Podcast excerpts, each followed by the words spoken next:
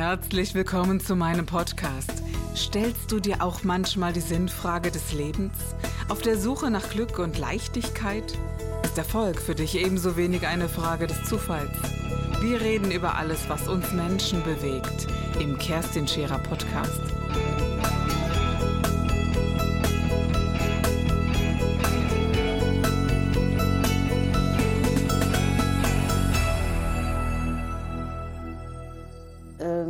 Man sagt auf dem Hunsrück, wie der Hersus Geschirr. Du musst das vorleben. Wichtig ist, dass man als Chef äh, die Dinge vorlebt. Äh, Mitarbeiter sind ja Leute, die mit meiner Schwester und mir arbeiten. Und wir arbeiten sehr eng zueinander, miteinander. Äh, man weiß, wie der andere fühlt und denkt. Man sieht auch, wie es dem geht, wenn er nichts sagt. Mhm. Und ja, dann sprechen wir alle die gleiche Sprache. Mhm. Nun ist ja Mitarbeiterführung nicht immer leicht. Das dürfen wir wohl mhm. beide aus Erfahrung sagen. Und äh, würden Sie sagen, Sie sind in den Jahren konsequenter geworden, in, ja auch in Entscheidungen treffen, was Mitarbeiter betrifft, entweder dafür oder dagegen oder eben auch Konsequenzen walten zu lassen? Oder sind Sie toleranter geworden? Was würden Sie von sich selbst sagen? Ich würde sagen, mit dem Alter wird man toleranter mhm. und geduldiger. Mhm. Mhm. Und auch diese äh, weitgeistig äh, zu haben und zu sagen, gut, wir nehmen noch junge Leute dazu ins Unternehmen. Wie sieht das mit den Neffen? Und wie alt sind die Neffen? Die Neffen sind über 30, Anfang 30. Ich finde, ein Unternehmen braucht jedes Alter. Mhm. Wir können auch ganz viel von den Jungen lernen. Mhm. Wir waren früher ein, ein reiner Frauenverein. Jetzt haben wir vier männliche Mitarbeiter. Und das ist so wichtig, dass man so jedes Alter, ja, alles Mögliche hat. So diese Geschwindigkeit, ja. so Dinge wie Instagram, wie Facebook das ist wichtig. bekommen. Das ist sehr wichtig. Ja, ja und die erklären mir denn alles. Oder die denken ganz anders, die Anforderungen an den Tag. Mhm. Auch dieses Unbekümmerte der jungen Leute, ja. das ja. finde ich so notwendig. Ich möchte mich auch privat immer mit allen Altersschichten umgeben. Es formt einen, es hält einen jung, es macht einen auch reif. Ich unterhalte mich auch gerne mit einer 90-Jährigen. Ja, und sagen Sie, als Kind, Frau Käfer, wie waren Sie als Kind, wenn ich so an die sechsjährige Frau Käfer oder an die Hildegard von damals denke? Also mit fünf Jahren habe ich meinen ersten Sahnelöffel verkauft, war ich ganz stolz. Ähm, ich habe gerne Märchen erzählt frei erfunden. Meine Geschwister, wir sind zu viert, die saßen dann um mich herum und ich habe dann jeden Abend ein neues Märchen erzählt. Da war ich richtig gut, da war ich schon sehr kreativ. Das haben Sie weiter übernommen, bis es eben, ja. eben weitergeht. Ja, aber das ist im Prinzip dieses Märchen erzählen, dieses frei erfinden. Mhm ja, das, da konnte man die Talente ja, erkennen. Dieses Vermitteln von Emotionen ja. tatsächlich. Und Was Freude. Ja die anderen, die hingen ja gebannt an meinen Lippen. Und, und das tun sie noch heute, ja, immer, und, ja. immer, und, immer und immer wieder. Äh, was ich ganz faszinierend fand, Sie haben ja schon mal mit, äh, nicht Sie, sondern umgekehrt mit Kriminalität zu tun gehabt. Und es gibt eine sehr, sehr interessante Geschichte, wie ich finde, wenn Sie sie vielleicht erzählen möchten. Ja, wir hatten Gäste, zwei Herren, gut gekleidet, äh, von Afrika. Äh, wir wussten nicht, dass sie von Afrika kamen. Sie kamen von Luxemburg und äh, die wollten Geschirr kaufen für den Staat und haben das dann auch ausgesucht und äh, hat uns wahnsinnige Freude gemacht, die zu beraten.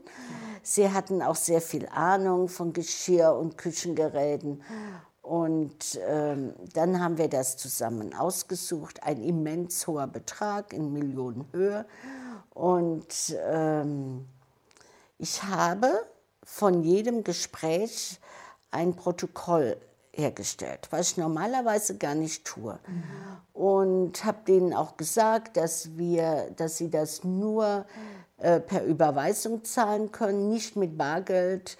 Ja, alles okay. Und dann war es soweit alles klar. Und dann kommen sie mit, einem, mit zwei großen Koffern und haben da einige Millionen drin und ähm, meinten, ich soll doch mal eine Schale holen mit Wasser. Dann habe ich die Schale mit Wasser geholt, auf den Tisch gestellt in unserem Beratungsraum. Und dann hat er weißes Kopierpapier, richtiges Kopierpapier rausgeholt, hat das in die Schale gegeben und dann kamen da 50er zum Vorschein. Und dann meinten sie, sie haben das Geld mitgebracht über die Grenze in Amsterdam und äh, sie würden das gerne bei uns äh, waschen. Sie, wir hätten doch bestimmt eine Badewanne. So, und jetzt und, verstehen wir auch mal, was Geldwäscherei ist. Ja, Bis hierhin wusste ich das gar nicht. Richtig. ja. ja, also da ging es richtig um das Geld, das weiß war. Das Geld waren ja alles weiße Papiere, ja. um das reinzuwaschen. So würde ich das jetzt mal sagen. Unglaublich. Und dann habe ich gesagt, nein, das geht nicht. Ja, über Nacht könnte es doch hier bleiben. Nein, sag ich, Sie nehmen das Geld hier mit. Sie wissen genau, dass Sie den Betrag überweisen müssen. Und das ging auch dann ziemlich hart her. Mhm. Und dann sind sie gegangen. Natürlich hatte ich eine schlaflose Nacht. So, und jetzt darf ich mal einen kurzen Cut machen, Frau ja. Käfer. Wie viele Frauen, die wir kennen, hätten in dem Moment alles getan, aber nicht den Mumm gehabt zu sagen, und ihr nehmt das wieder mit und sie wären standhaft geblieben mhm. und wären dann auch noch die nächsten Schritte gegangen. Mhm. Ich weiß gar nicht, wie viele Frauen schreiend das Haus verlassen hätten, aber sie hätten nicht standhaft gesagt, also nehmt das mal, nehmen Sie das mal bitte wieder mit. Und dann haben sie ja noch mehr getan. Ja? Ich war also schon ruhig und bestimmend und dann habe ich einen äh, guten Bekannten angerufen und habe, der in der Politik bei uns in der Verbandsgemeinde tätig ist. Und dann habe ich gesagt, ich bräuchte ein Gespräch, fünf Minuten, habe keine Zeit. Doch, sage ich, ich komme heute Morgen fünf Minuten und so viel Zeit müssen Sie für mich haben. Und ihm wurde es dann ganz schlecht. Der hat dann gleich den LKA angerufen. Der LKA kam dann auch sofort nach Soren, der konnte das gar nicht wahrnehmen. Ach, die kommen jetzt nicht mehr. Doch, sage ich, die kommen noch mal. Und während die dort da war ich ja zufällig dabei, ab diesem ja. Zeitpunkt. Deswegen finde ich die Geschichte so unfassbar, wenn man die miterlebt hat, Frau Käfer. Ja? Ich kann mir wirklich, ich wollte nur ein Schneebesen kaufen. Ja. Das ist ja das Unglaubliche. Dann haben Sie auch die Herren gesehen. Und äh, ich hatte dann beschlossen, ich nehme sie mit, unterhalte mich ganz normal mit ihnen und wollte einen Vertrag mit ihnen machen, weil ich ging fest davon aus, dass sie jetzt Geld von mir wollen. Und so war das auch. Sie wollten dann Geld von mir. Äh, für dieses Mittel zu kaufen, für das Geld weiß zu waschen. Das würde so eine Flasche 20.000 Euro kosten und Sie brauchen so und so viele Flaschen. Und dann haben Sie gemeint, Sie bräuchten jetzt 140.000 Euro von mir am Freitagmittag. Und Sie haben die wirklich im Glauben gelassen? Ja. Ja, jetzt sage ich, ich probiere das dann, ob ich das Geld kriege von der Bank. Ich muss ja dann einen Kredit aufnehmen, dass das alles so schnell geht. In der Zwischenzeit könnten sich ja im Laden umsehen. Wir hatten eine Kenwood-Vorführung, wir hatten andere Vorführungen. genau, dann habe ich den Vertrag mit denen auf Englisch gemacht. Okay, währenddessen haben wir dort wirklich Plätzchen gegessen und einen mhm. Kaffee bei Ihnen getrunken. Ja. Ich konnte das immer noch ja. nicht glauben. Ja. Und der LKA war überall verteilt. Und ich habe gesagt, wenn ich rausgehe und äh, spreche Deutsch, dann können sie in den Raum gehen. Und ich wollte nicht, dass die einfach so reinkommen, weil ich gedacht habe, vielleicht nehmen sie mich als Geisel. Man weiß das ja Was? nicht. Ja? Und dann bin ich rausgegangen, um das zu kopieren, damit auch jeder von uns einen Vertrag hat. So habe ich denen das erklärt. Und dann habe ich gesagt, alles in Ordnung. Und dann ist der LKA mit mehreren Reihen. Der eine hatte fünf Pässe, der andere hatte sieben Pässe, jeder hatte ein Messer. Und ähm, Also Sie hören und sehen mich räuspern. ja. Hatten Sie keine Angst, dass äh, man nur, vielleicht nur drei Menschen festgenommen hat und noch 20 äh, über Nacht bei Ihnen vielleicht mal einen kleinen Besuch erstatten könnten oder so? Nein, hatte ich nicht. Das meine ich mit. Ich hatte einfach Vertrauen, dass das gut geht. Wissen Sie, wenn Sie mit Menschen zusammenarbeiten oder auch einfach nur mit vielen Menschen zu tun haben, finde ich, ist das Wichtigste, dass wir zuerst mal dem anderen trauen, nicht misstrauisch sind. Äh, man kann mich jetzt als naiv hinstellen, aber für mich ist das nicht Naivität. Es macht einen auch stark. Das, also das empfinde ich ganz, ganz genauso. Vor allen Dingen auch ähm, ja, mutvoll vorauszugehen, das ist vorbildliches Handeln. Und das schauen ja nicht nur Mitarbeiter, sondern auch, äh, auch Kunden und Bekannte ab. Und ich glaube, dass das eine ganz andere Bewegung ist, ohne dass man darüber nachdenkt. Aber das ist ja wirklich ein, ein aktives, vorbildliches Handeln und macht es nachahmenswert. Aber wissen Sie, wenn man Angst hat, dann macht man viel mehr Fehler.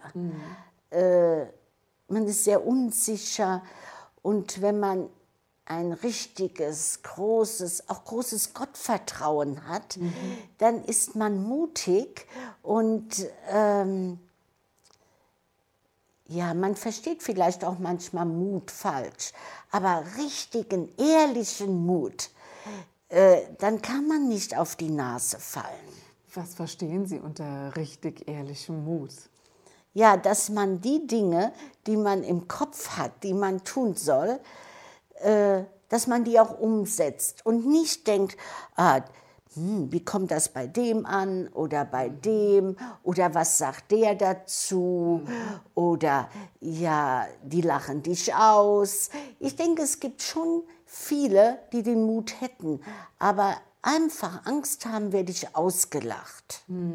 Ich glaube, da kommen drei verschiedene Dinge zusammen. Einmal Gottvertrauen, einmal Urvertrauen, aber auch Selbstvertrauen. Und wenn man einen Teil von diesen Teilen weniger hat, dann wird das schon schwieriger mit dem ehrlichen, kraftvollen Mut. Oder sehe ich das? Äh, Ja, das kann schon sein. Ja.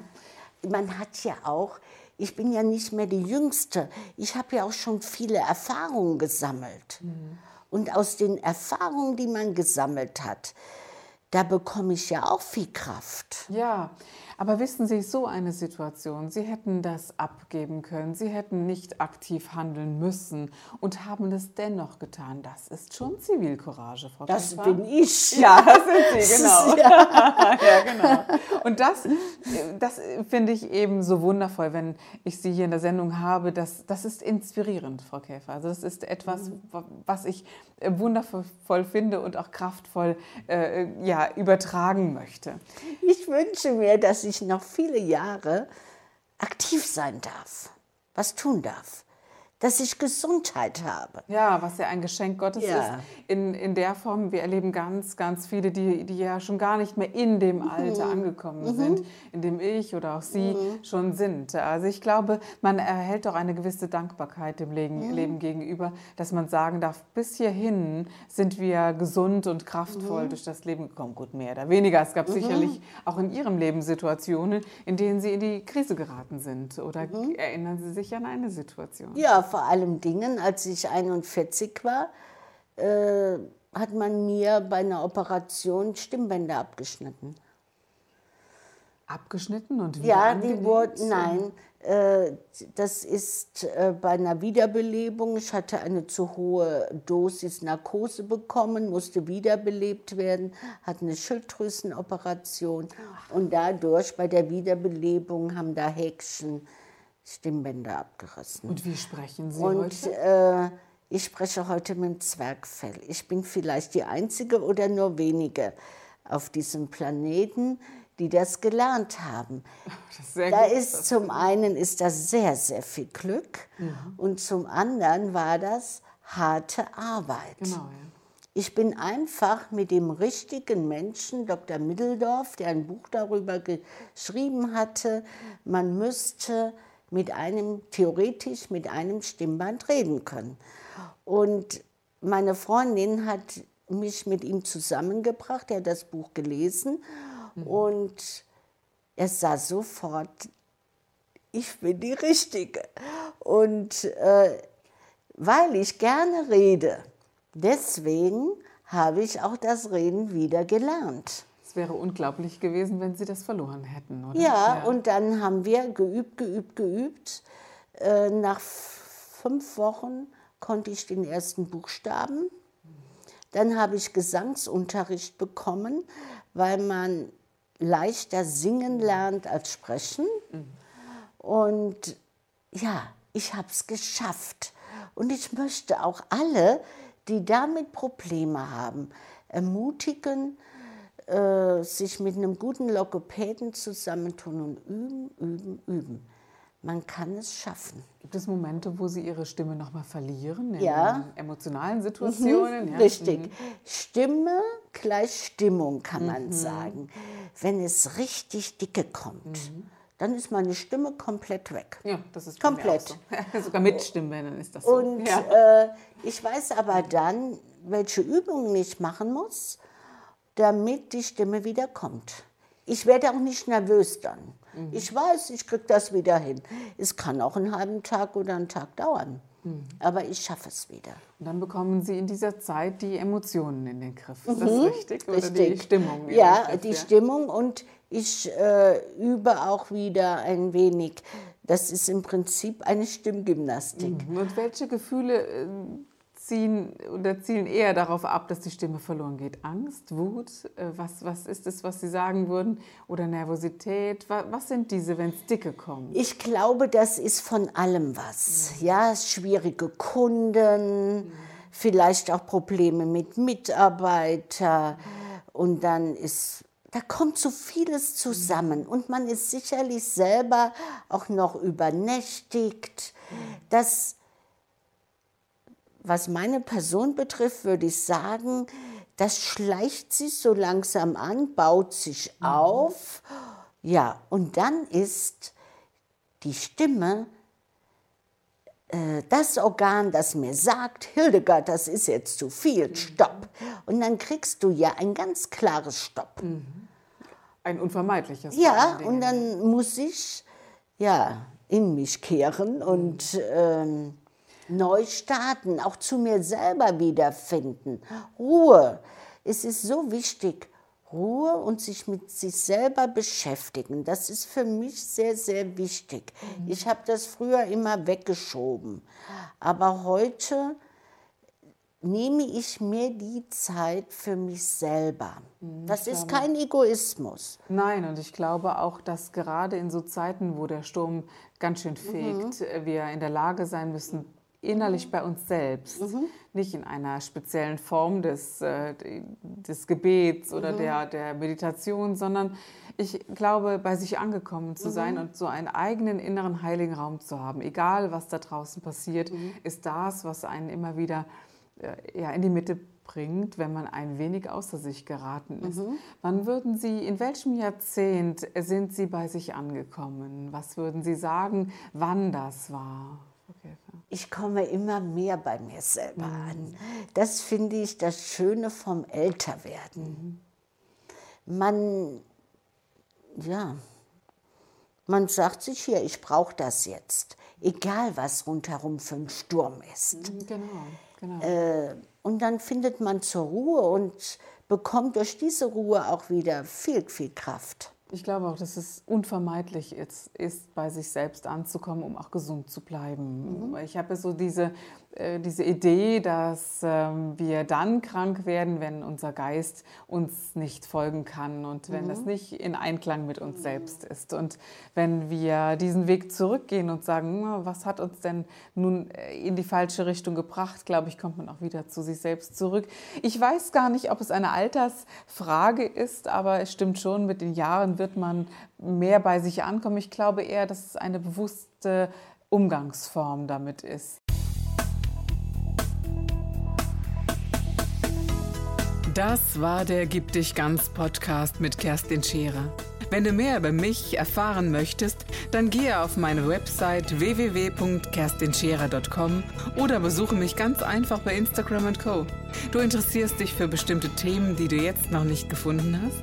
Dann schreibe uns eine E-Mail an info@kerstinscherer.com. Wir freuen uns auf dich.